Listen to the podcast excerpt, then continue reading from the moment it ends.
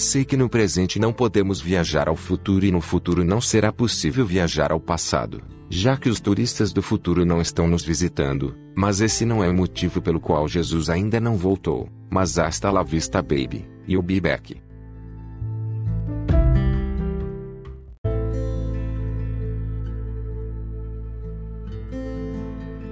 Dr. WLC, se o Senhor afirma que não existe moralidade sem Deus, com certeza discorda de Einstein, quando disse que nenhuma base religiosa seja necessária à educação, por acreditar que a Bíblia seja um manual de bons costumes e ótimos exemplos e dessa forma considera como um potente motor de mudança positivas em sociedades decadentes. Mas aqui está outro argumento baseado na ignorância de quem não sabe que os sistemas éticos, morais, baseiam-se em valores humanos que brotam no interior dos nossos cérebros e não advindo de deuses, pois se apontasse para um deus, então nós somos deuses, pois esses conceitos são simplesmente projeções conceituais de ideais humanos. O Senhor pode até alegar que o ateu por não seguir uma religião, ou não acreditar em Deus, está automaticamente desprovido de valores morais e virtudes éticas. Mas saiba que os descrentes são no mínimo tão morais quanto os crentes e por razões melhores, se partirmos do princípio não só de que a moral só faz sentido sem Deus, mas principalmente porque a hipótese Deus não é a criadora e muito menos proprietária exclusiva da moralidade. Portanto, se Deus existe não haveria moral e muito menos um apelo moral universal, porque obrigatoriamente teríamos que fazer o que está escrito na Bíblia e eu tenho certeza que você não faria pois essa mesma Bíblia que dita os padrões de um Deus dito moral, está repleta de imoralidades. E o mesmo vale para a ética, pois seria também somente a adequação, ou não as regras impostas por uma divindade que ao neutralizar todos os esforços da humanidade para se entender e se autogerir, acabaria desconstruindo todos os conceitos morais e éticos amparados na filosofia humana. Portanto, fica claro que moral só existe quando temos que encontrar em nós mesmos o que é certo e errado, até porque se fosse o contrário, porque muitos religiosos que se amparam na moral bíblica, cometem tantos crimes e outras coisas consideradas imorais e os que não cometem, não o fazem por puro medo. Isso evidencia, não só que foi o medo, a principal fonte de superstição e uma das principais fontes do irracionalismo que trouxe o primeiro Deus ao mundo e consequentemente a origem de toda a metafísica, mas também confirma as velhas máximas de que a maioria esmagadora dos homens, está de fato em um caminho pobre, por só ser contido pelo medo da punição e esperança de recompensa após a morte que há algo débil e um pouco desprezível no homem que não consegue encarar as adversidades da vida sem a ajuda de mitos confortantes, como bem disse Bertrand Russell. O Senhor até poderia dizer que o desprezível seja eu, que não entende que um dos mais importantes papéis da religião, seja mesmo de levar as pessoas a fazer o bem. Mas saiba, Dr. WLC, que eu queria que a humanidade fizesse o bem, não prostrada resignadamente sob uma crença baseada em superstição. É preferível que alguém faça o bem, independentemente da razão que tem para tal, do que não fazer o mal independentemente de qualquer razão. Mesmo que seja só pelo medo de serem castigadas. Sei que um dos principais papéis da religião foi mesmo de levar as pessoas a fazerem o bem e que seria muito pior remover de forma abrupta esse pilar chamado religião, que é a base para a moralidade de muitas sociedades imaturas que ainda não estão preparadas para deixar que a sua evolução social ocorra naturalmente. Portanto, reafirmo, a verdadeira moral é aquela que aprimoramos por milhares de anos e que permite seres humanos conviverem pacificamente em sociedade, pois com um Deus para nos vigiar e nos impor regras, prometendo recompensas e nos ameaçando com castigos, não se pode falar em moral e sim em obediência a regras impostas a que temos que obedecer, como bem observou o filósofo grego Critias, 460 a.C., 403 a.C., que via religião como uma invenção humana usada para assustar as pessoas e fazê-las seguir a ordem moral.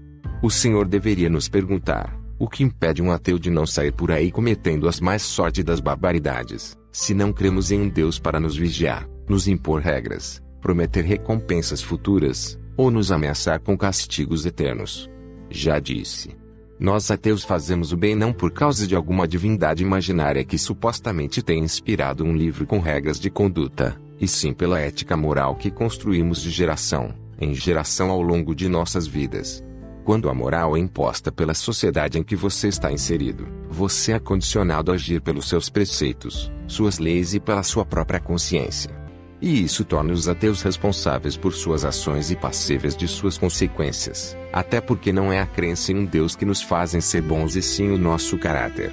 Caráter esse que nos impede até de nos tornarmos clérigos e explorar suas culpas, fraquezas e medos para nosso proveito pessoal.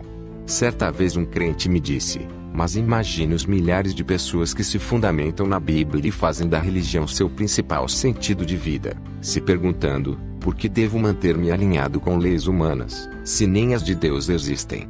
Por que devo respeitar o meu próximo, se ele não significa nada para mim? Cuidado com o que você propõe. O mundo já está complicado demais com a maioria seguindo regras. Imagine como ficaria se não houvesse uma ordem religiosa. Isso deixa claro que muitas pessoas só se contêm por respeito às doutrinas religiosas que por muito tempo ainda continuarão sendo relevantes nesse mundo, se continuarem as mantendo tementes a Deus.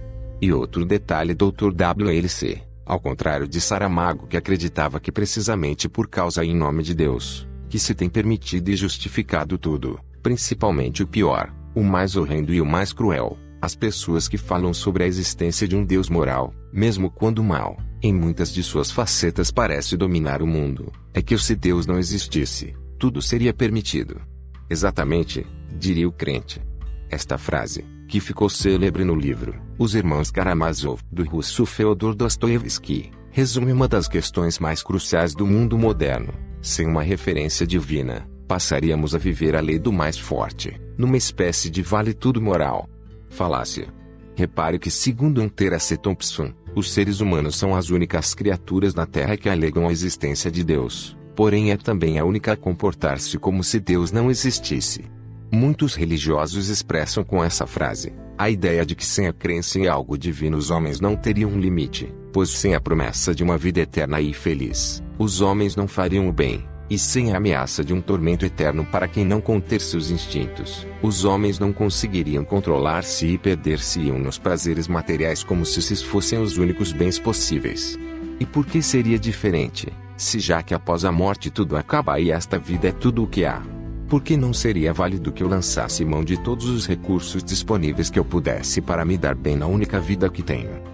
Se esta vida é tudo que há, é válido que eu renuncie a valores que só servem como freio, e ponha o meu eu em primeiro lugar e nem ligue para a dor dos outros.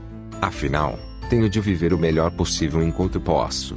Viver o melhor possível só depende de você.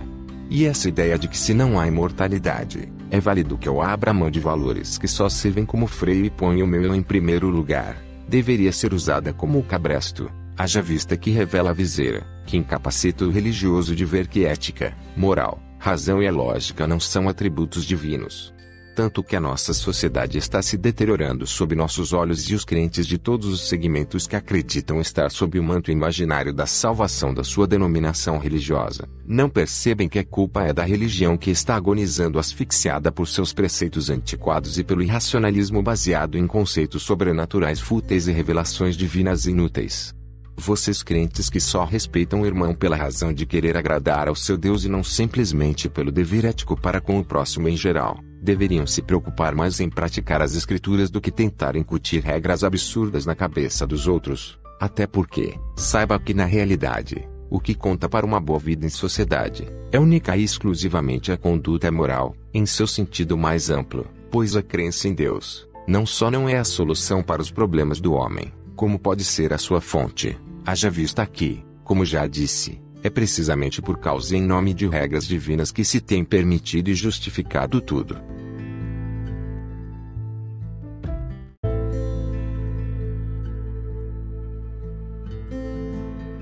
Vamos agora adentrar a quinta temporada, para descobrirmos que o bom de ser ateu é ver a secularização nas mentalidades individuais, e também o afloramento de uma nova concepção de intelectualidade de quem repensou a sua relação com o crer para que sua fé não mais silencie sua voz interior que anseia por saber, porque Deus ainda não me adicionou. Por Vicente Maia. Observação: todas as vezes que eu disser próximo, estarei falando de outro tema.